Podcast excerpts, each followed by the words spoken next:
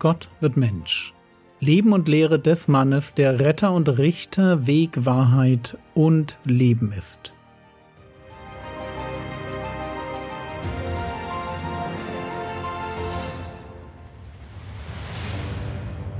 Episode 228 Die Lampe des Leibes In der letzten Episode haben wir uns das Herz des Menschen angeschaut.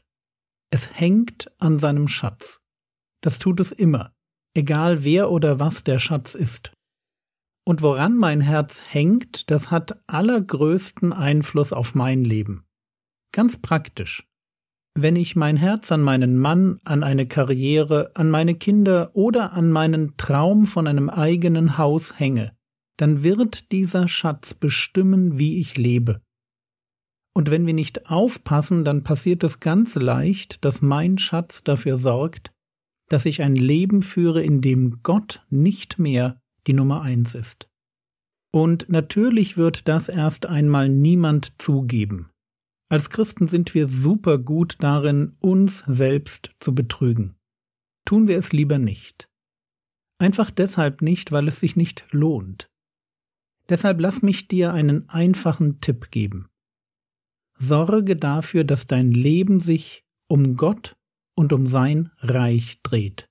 Lebe einfach, im Sinn von mit wenig Ballast, und frage dich, ob dein Lebensstil, und damit meine ich die Art, wie du deine Zeit, dein Geld, deine Energie und deine Kreativität einsetzt. Frage dich unter Gebet, ob dein Lebensstil den Tod des Messias wert ist.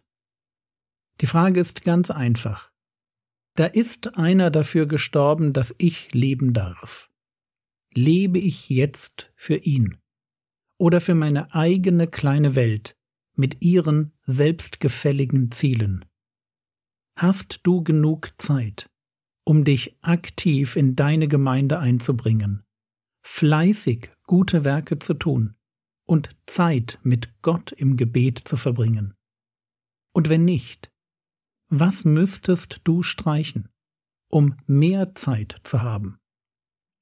Denkt bitte in diesem Zusammenhang auch an Lot und an das Gebet, führe uns nicht in Versuchung. Gerade wenn wir älter werden, kann es passieren, dass wir Gott als das erste Ziel in unserem Leben tatsächlich aus dem Blick verlieren. Aber gehen wir jetzt weiter in der Bergpredigt. Matthäus Kapitel 6, die Verse 22 und 23. Die Lampe des Leibes ist das Auge. Wenn nun dein Auge klar ist, so wird dein ganzer Leib Licht sein. Wenn aber dein Auge böse ist, so wird dein ganzer Leib finster sein. Wenn nun das Licht, das in dir ist, Finsternis ist, wie groß die Finsternis. Jetzt geht es nicht mehr um mein Herz, sondern um mein Auge. Es geht also nicht mehr um die Frage, worum sich meine Gedanken drehen, sondern wie ich die Welt betrachte. Und was Jesus hier sagt, ist Folgendes. Die Art und Weise, wie wir die Welt betrachten, sagt ganz viel darüber aus, wie es in uns drin aussieht. Lasst mich dazu ein Beispiel bringen. Im Gleichnis von den Arbeitern im Weinberg heuert der Besitzer über den Tag hinweg zu unterschiedlichen Zeiten Tagelöhner an, verspricht ihnen allen denselben Lohn, und am Ende des Tages wird dann der Lohn ausgezahlt. Weil alle Arbeiter denselben Lohn bekommen, aber nicht alle gleich lang gearbeitet haben, murren die, die länger gearbeitet haben. Es kommt zu einem Wortgefecht und das lese ich euch vor. Matthäus 20, die Verse 13 bis 15. Er, das ist der Besitzer des Weinbergs. Er aber antwortete und sprach zu einem von ihnen, Freund, ich tue dir nicht Unrecht. Bist du um einen Denar mit mir übereingekommen? Nimm das deine und geh hin. Ich will aber diesem Letzten geben wie auch dir ist es mir nicht erlaubt, mit dem meinen zu tun, was ich will? Oder Blickt dein Auge böse, weil ich gütig bin? Mir geht es um den Schluss. Blickt dein Auge böse, weil ich gütig bin. Dasselbe Wort wie auch in Matthäus Kapitel 6 Vers 23. Wenn aber dein Auge böse ist, so wird dein ganzer Leib finster sein. Das böse Auge im Gleichnis ist also ein Auge, das neidisch auf das Glück eines anderen blickt. Matthäus 6, die Verse 22 und 23 Die Lampe des Leibes ist das Auge, wenn nun dein Auge klar ist, so wird dein ganzer Leib Licht sein. Wenn aber dein Auge böse ist, so wird dein ganzer Leib finster sein. Wenn nun das Licht, das in dir ist, Finsternis ist, wie groß die Finsternis. So, wenn wir wissen, was ein böses Auge ist, dann folgt daraus, wenn nun dein Auge klar ist, klar ist hier einfach das Gegenteil von böse. Versuchen wir jetzt das Bild zu verstehen.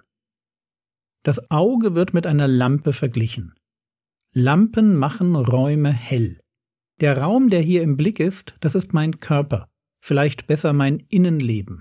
Es geht ja um das Licht, das in dir ist. Dass tatsächlich mein Körper im Blick ist, also die Frage, wie es in mir drin aussieht, macht auch die Parallelstelle deutlich. Lukas Kapitel 11, die Verse 34 bis 36 die Leuchte des Leibes ist dein Auge. Wenn dein Auge lauter ist, so ist auch dein ganzer Leib Licht. Wenn es aber böse ist, so ist auch dein Leib finster. Sieh nun zu, dass das Licht, welches in dir ist, nicht Finsternis ist. Wenn nun dein ganzer Leib Licht ist und keinen finsteren Teil hat, so wird er ganz Licht sein wie wenn die Leuchte mit ihrem Strahl dich beleuchtet. Also noch einmal zurück zum Auge. Mein Auge kann klar bzw. lauter, das heißt rein sein, oder es kann böse sein. Ist es klar, dann ist es in mir drin hell. Ist es böse, dann ist es in mir drin dunkel. Bis dahin ist alles klar, aber was will der Herr Jesus damit sagen? Halten wir zuerst einmal fest, dass hier nicht steht, erschaffe dir ein klares oder lauteres Auge. Es heißt zwar, sammelt euch nicht Schätze auf der Erde, das ist ein Gebot, aber so etwas steht hier nicht. Der Herr Jesus beschreibt hier nur, wie wir uns selbst beurteilen können. Frage, was wünscht er sich für uns? Er wünscht sich für uns, dass wir ganz Licht sind, dass es keinen finsteren Teil in uns drin gibt. Im Zusammenhang von Lukas 11 geht es um das Hören auf Gottes Wort und um die Unbußfertigkeit der Zeitgenossen Jesu.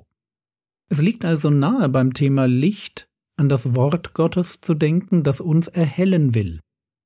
Nicht umsonst sprechen wir bei einer Bekehrung von einer Erleuchtung oder beten darum, dass Gott die Augen unseres Herzens erleuchtet. Licht steht für Wahrheit, Wahrheit, die verstanden und gelebt wird. Und natürlich ist es Gott, der uns Erleuchtung schenken will. Also was wünscht sich der Herr Jesus für jeden Menschen? Dass er Wahrheit lebt, dass es in ihm drin richtig hell wird. Frage, warum ist das wichtig? Matthäus 6, Vers 23 wenn aber dein Auge böse ist, so wird dein ganzer Leib finster sein. Wenn nun das Licht, das in dir ist, Finsternis ist, wie groß die Finsternis? Also warum wünscht sich der Herr Jesus für jeden Menschen, dass er Wahrheit lebt und es in ihm drin richtig hell wird? Antwort Weil Dunkelheit in mir drin eine ganz schlimme Sache ist. Wenn da, wo Licht sein sollte, Finsternis ist, wie schlimm. Wenn da, wo Wahrheit mein Leben prägen sollte, Lüge und böse Lust herrschen, wie schlimm. Frage, woher weiß ich, wie es in mir drin aussieht? Antwort, untersuche deine Sehgewohnheiten. Deine Sehgewohnheiten sind ein sehr guter Indikator für die Heiligkeit in dir drin. Erinnern wir uns an den Tagelöhner aus dem Gleichnis. Blickt dein Auge böse, weil ich gütig bin? Das war die Frage des Weinbergbesitzers. Der böse Blick offenbart ein böses Herz. Und jetzt dürfen wir einfach dasselbe tun. Wir dürfen uns fragen, was unsere Sehgewohnheiten über unser Innenleben aussagen. Und ihr merkt schon, wir sind immer noch ein wenig bei dem Thema, wo dein Schatz ist, wird dein Herz sein. Nur quasi von der anderen Seite. Jetzt fragen wir nicht mehr, was ist dein Schatz, sondern wie offenbart dein Leben, ob du die Perspektive auf Gott noch hast. Und ganz ehrlich, ich finde das Thema super spannend. Was schaue ich mir an? Und was sind meine Gedanken dabei?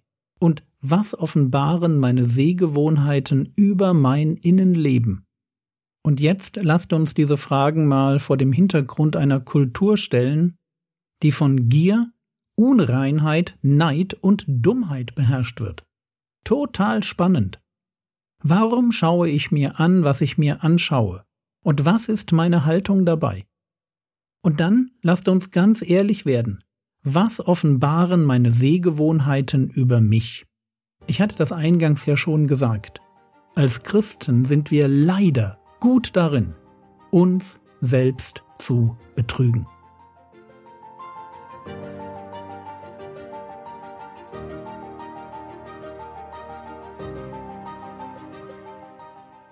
Was könntest du jetzt tun?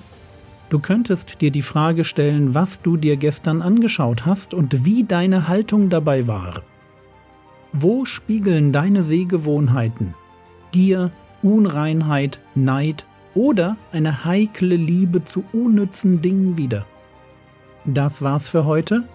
Ich habe einen Minijobber, der mich bei Frogwords unterstützt, ein junger Mann. Bete doch für ihn und seine liebe Frau. Der Herr segne dich, erfahre seine Gnade und lebe in seinem Frieden. Amen.